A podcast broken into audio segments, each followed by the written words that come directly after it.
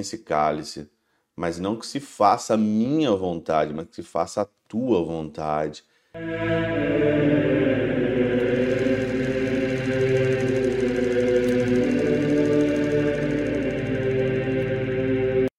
Em nome do Pai, do Filho e do Espírito Santo. Amém. Olá, meus queridos amigos, meus queridos irmãos. Nos encontramos mais uma vez aqui no nosso Teoses.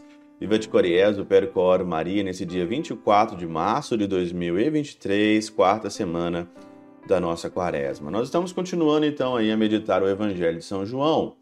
E hoje no capítulo 7, versículo de 1 a 2, depois o 10, depois de 25 a 30. Jesus diz aqui claramente no versículo é, no versículo 30 aqui, no finalzinho, que ainda não tinha chegado a sua hora. Não chegou a hora. E a hora no Evangelho de São João é muito importante, porque no capítulo 2 de João, ali no milagre, né, ou no sinal onde Jesus transforma água em vinho, ele diz para sua mãe: "Mãe, ou mulher, não é ainda chegada a minha hora". Mas que hora é essa, meu Deus do céu?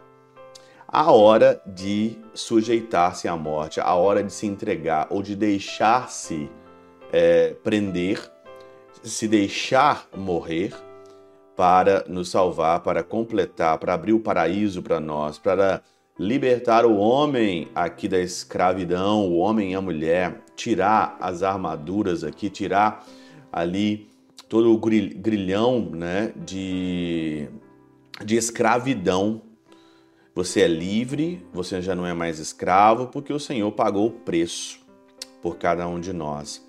E é super interessante que no versículo 30, né, depois que ele chega ali na Galiléia, chega na festa, né, é, subiu para festas escondidas, e as pessoas então começaram a ver e começaram então ali a tramar: não é este a quem procura matar?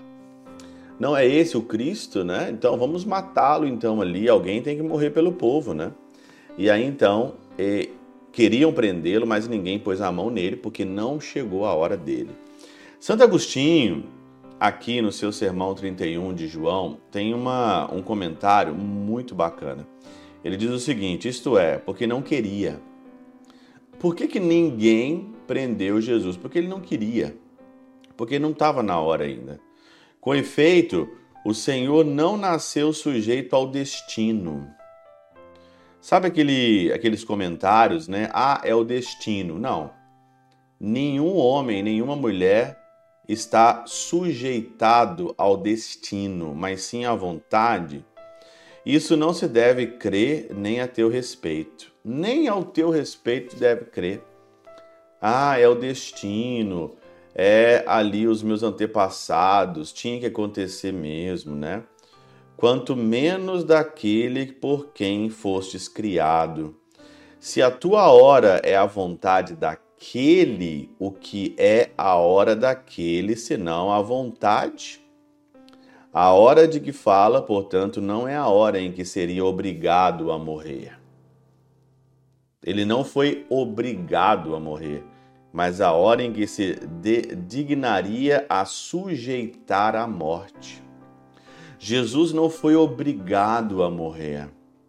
Ele não morreu ali obrigado, mas ele tinha ali uma vontade por trás dele. E se é a vontade, como diz lá no Getsemane, né? Senhor, afasta de mim esse cálice, mas não que se faça a minha vontade, mas que se faça a tua vontade. E ali então ele sujeitou o preço da cruz para nos libertar. Isso é ali uma outra interpretação muito bonita que às vezes as pessoas elas não entendem isso, né? O Senhor ele foi de livre e espontânea vontade para o matadouro. Foi levado ao matadouro, se deixou prender, se deixou ser ali escorraçado, deixou, porque ele estava fazendo isso de uma maneira muito consciente, bem consciente daquilo que ele era, daquilo que era a vontade do Pai e daquilo que era o destino do homem. Ele sabia muito bem o que ele estava fazendo, não foi ali uma fatalidade, foi coisa do destino.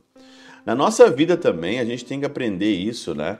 Que as coisas não são ali é, destino, destino. Aconteceu uma fatalidade na tua vida, ah, foi o destino. Não.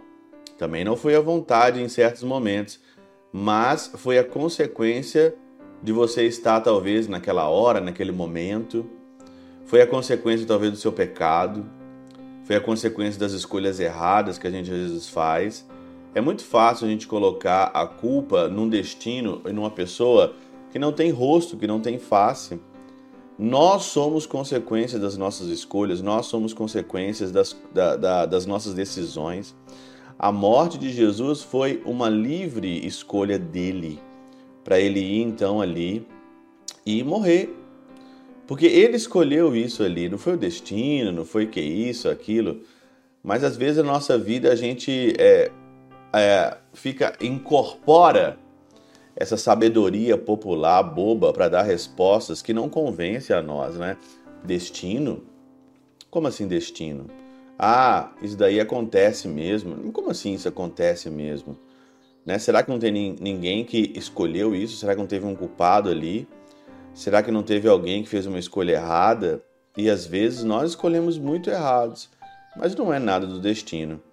O Senhor, ele não se deixou ali morrer naquele momento, se entregar, porque ele não era obrigado a morrer naquela hora, mas ele se entregou na hora aonde dignaria a se sujeitar à morte, como diz aqui Santo Agostinho no comentário da Catena Áurea. Pela intercessão de São Chabel de Mangluf, São Padre Pio de Peltrautina e Santa Teresinha do Menino Jesus e o Doce Coração de Maria, Deus Todo-Poderoso vos abençoe. Pai, Filho e Espírito Santo, Deus sobre vós e convosco permaneça para sempre.